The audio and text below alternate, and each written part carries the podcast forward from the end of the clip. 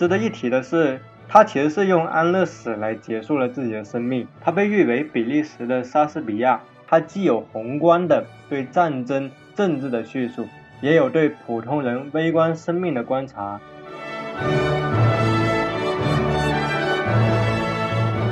是小说家，他还是摄影师和电影制片人。他出版了近五百本长篇小说和众多的短篇小说。他的文字非常的简洁，也非常的清晰和流畅，善于揭示生活当中不为人所知的一面。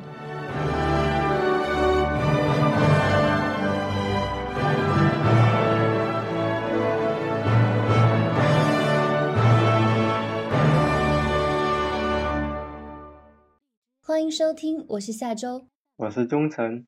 本系列播客聚焦欧洲文学，由欧盟驻华代表团及中欧国际文学节特别制作。今天我们非常荣幸地向听众朋友们推荐书单系列之比利时 Top Ten 文学佳作中译本，入选作品排名不分先后。和其他书单一样，我们的书单也具有一定的主观性，并不是绝对权威的。我们的出发点是希望推荐给读者朋友们一些好书。再次感谢中欧国际文学节团队及出版行业同行的专业建议。那宗成可以先开始。呃，其实比利时它虽然在地缘上是一个小的国家，但是在文学上它又有非常丰富的成就。我对比利时文学的了解是从一本小说开始，它的名字叫《比利时的哀愁》，作者是雨果·克劳斯。为什么我会接触到这本小说？是因为在朋友的家里面，在书架上，我是被它的封面所吸引。那么这个封面是译林出版社的版本。那比利时的哀愁，它讲了一个怎样的故事呢？就是它其实是以二战期间弗兰德地区的政治和生活为背景，来探讨当时普通人的一个生活脉络。换言之，它既有宏观的对战争。政治的叙述，也有对普通人微观生命的观察。而他的作者雨果·克劳斯是比利时著名的诗人、小说家和剧作家，也是一位才华横溢的画家和电影导演，获得了2000年意大利诺尼诺国际文学奖以及许多文学奖项。他多次被提名诺贝尔文学奖，主要用荷兰语写作，但也用英语创作过一些诗歌。我觉得值得一提的是，他其实是用安乐死来结束了自己的生命。尽管安乐死在比利时是合法的，但在当时还是引起了相当大的社会讨论。那我一开始想推荐的第二本小说是莫里斯·梅特林克写的《青鸟》。梅特林克他也是比利时的诗人、剧作家和散文家。那跟雨果·克劳斯不同的是，他是弗拉芒人，用法语写作。他被誉为比利时的莎士比亚，并曾经在1911年获得诺贝尔文学奖。理由是，由于他在文学上多方面的表现，尤其是戏剧作品，不但想象丰富，充满诗意的奇想，有时虽以神话的面貌出现，还是处处充满了深刻的启示。这种启示奇妙地打动了读者的心弦，并且激发了他们的想象。那么，创作于一九零八年的戏剧《青鸟》，就通过一个关于幸福与爱情的故事，来去展现了梅特林克的创作主旨。那么，我也想问下周，提起比利时文学，你最开始接触到的作品有哪些呢？嗯，其实我先可以跟听众朋友们推荐一些，嗯，可能在国内并不是被大家很知道，但是在比利时非常有名的小说家。首先给大家推荐的是比利时小说家让·菲利普·图桑的小说《逃跑》。嗯，图桑呢，他是除了是小说家，他还是摄影师和电影制片人。他的著作在世界各地都被翻译成了二十多种语言。今天给大家推荐的这本中文译本汇集了两部经典的作品，他们分别是《做爱》和《逃跑》。其中，《做爱》讲述了一对在东京分手的情侣的故事。另一篇小说《逃跑》，它讲述的是一个局外人在上海和北京卷入暧昧关系的故事。在这篇小说里，主人公我至始至终都像是一个局外人，盲目的一边逃避一边追随着命运。可能因为图桑本来就是电影制片人的关系，我觉得他的小说也很有电影感，整个阅读过程也非常的紧张和刺激。二零零五年，图桑也凭借着小说《逃跑》获得了法国的美第奇图书奖。另外一部想和大家推荐的是比利时作家阿梅丽·诺东的《午后四点》。阿梅利·诺东，国内读者可能对这个名字有些陌生，但他在比利时也非常的有名，是一位著作颇丰的作家。他生于一九六七年，二十六岁的时候他就出版了第一部小说，此后作品也被翻译成了数十种语言，在世界各地被广泛的阅读。他也赢得了非常多的文学奖项，包括法兰西学院小说大奖、比利时的 Commander of the Order of the Crown 勋衔，以及比利时国王菲利普亲自授予的女男爵头衔。今天要给大家推荐的小说《午后四点》，首版于一九九五年。故事呢，也是从午后四点开始的。在现代社会，人和人之间的关系变得越来越淡漠和疏离，特别是漂泊在大城市的年轻人，有时候甚至不知道自己的邻居长什么样子，更别提他们之间会发生什么故事。但是午后四点的主人公却深受邻居的困扰。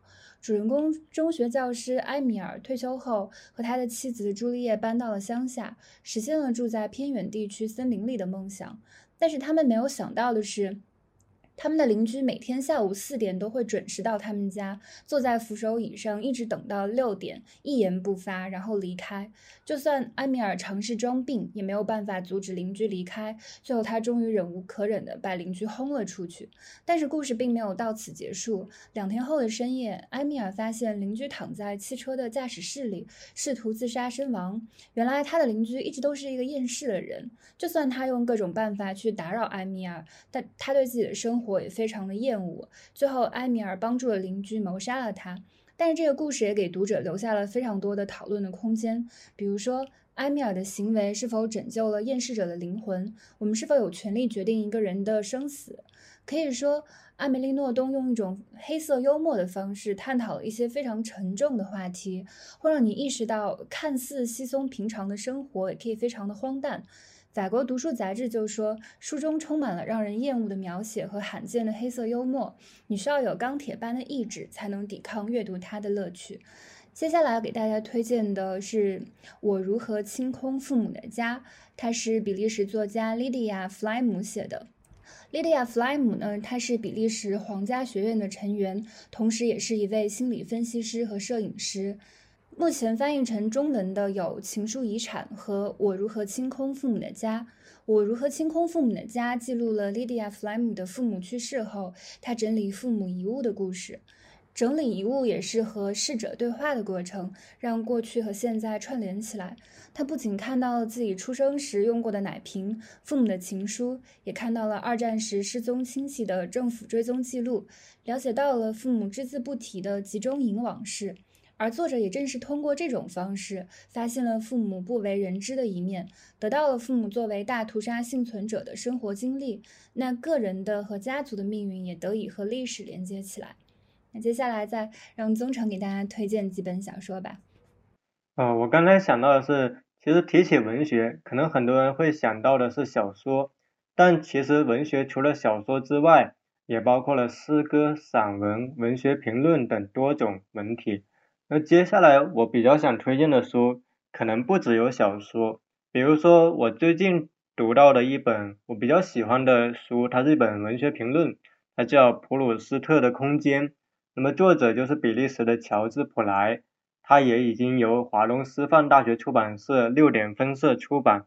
那么乔治普莱他是一位日内瓦学派的比利时文学评论家，我觉得《普鲁斯特的空间》它很有意思的是。他是从探讨作家的意识表达方式的方式来去进入文学评论，他不是那种一板一眼教条般的那种文学评论形式，而是既富有学理性，又很生动的去向我们解读了包括普鲁斯特、福楼拜、波德莱尔、莫里埃、蒙田等作家的作品。除此之外，我想提到的两本书。一本叫做《黑蜘蛛》，黑蜘蛛这个意象我印象还蛮深刻的。那这本书的作者叫莫里斯·卡莱姆，他是比利时法语诗人，他是以朴素的写作风格跟儿童诗歌而闻名。一九三七年，他获得三年诗歌奖的《母亲》被认为是他的代表作之一。他的诗句风格简洁明快，但是意象生动，在当时就已经引起了欧洲文坛的注意。而这本河南人民出版社翻译的《黑蜘蛛》就收录了卡莱姆比较代表性的一些诗歌。最后一本我想提到的，它是一部儿童文学作品，它的名字叫《长尾豹马修》。可能大部分人并不了解这部作品，但是通过它，也许我们能够去管窥比利时的儿童文学成就。那么这本书的作者名叫安德烈·弗兰卡，他是一位比较有影响力的比利时漫画家。他最著名的漫画角色是加斯顿和长尾豹马修。那么长尾豹马修其实是安德烈虚构的一种动物，它是一种黑色斑点的黄色豹状生物，有着狗一样的耳朵。它首次亮相是在1952年1月31号的法国比利时漫画杂志上。从那以后，它经常出现在流行的比利时漫画系列之中，是主人公的宠物。所以，如果对于比利时的漫画文学感兴趣的，不妨阅读这一本《长尾豹马修》。那么，我也想问一下，下周，因为我们的播客可能也快要进入尾声，如果还需要补充，你会想推荐哪些作品呢？我再给听众朋友们推荐两本吧。就你刚才提到了比利时的儿童文学，那我给大家也推荐另外一部儿童文学作品，就是爱德加·雅各布斯的。布上尉与莫教授的历险记。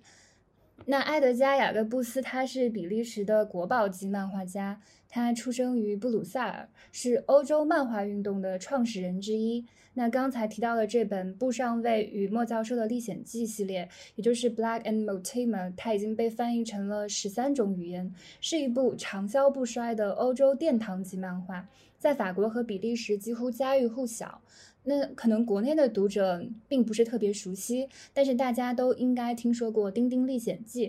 那这本漫画呢，它也是和《丁丁历险记》平分秋色的。雅各布斯去世之后，他的这个系列还被冯索瓦·史奇顿、让·范安姆等多位欧美漫画大师续写，至今已经出版了二十七卷，仍然保持非常高的热度。那《布上尉与莫教授历险记》，他冒险的主角是英国核物理学家菲利普·莫蒂莫教授和他的朋友英国反叛间谍调查处指挥官布莱克。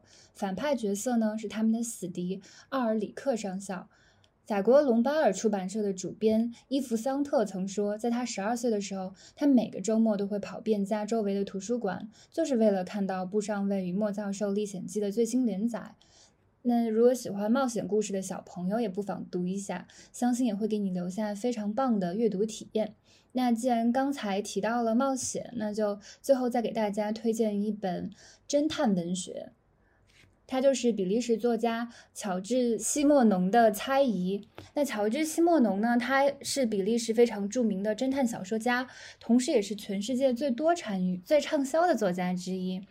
比如说，他出版了近五百本长篇小说和众多的短篇小说，其中有九十多部都被改编成了电影，翻译成了五十多种语言。在他的小说里面，最著名的角色呢，就是探长麦格雷。西莫农的侦探故事，他往往都从猜疑开始。他的文字非常的简洁，也非常的清晰和流畅，善于揭示生活当中不为人所知的一面。虽然说他写的是侦探故事，但他的小说非常具有文学性，也获得了非常多的著名的作家的欣赏。比如说福克纳就曾说，他喜欢阅读西莫农，他让他想到了契诃夫。然后当代的史学大师。霍布斯鲍姆也称西莫农他是二十世纪唯一将侦探小说变成文学的作家。那今天给大家推荐的《猜疑》也收录了三部他非常经典的小说，《弗朗芒人家》《贝尔之死》以及《帽匠的幽灵》。喜欢他的听众朋友们也不妨阅读一下。那今天给大家推荐的比利时文学就到这里了。是否我们的书单遗漏了其他比利时的中译佳作？毫无疑问，一定是的。如果您有其他的好书推荐，非常欢迎联系我们，并附上书籍的推荐理由，让更多的中国读者朋友们能够读到优秀的欧洲文学作品。本系列播客聚焦欧洲文学，由欧盟驻华代表团及中欧国际文学节特别制作。感谢收听。那我们下期再见，拜拜。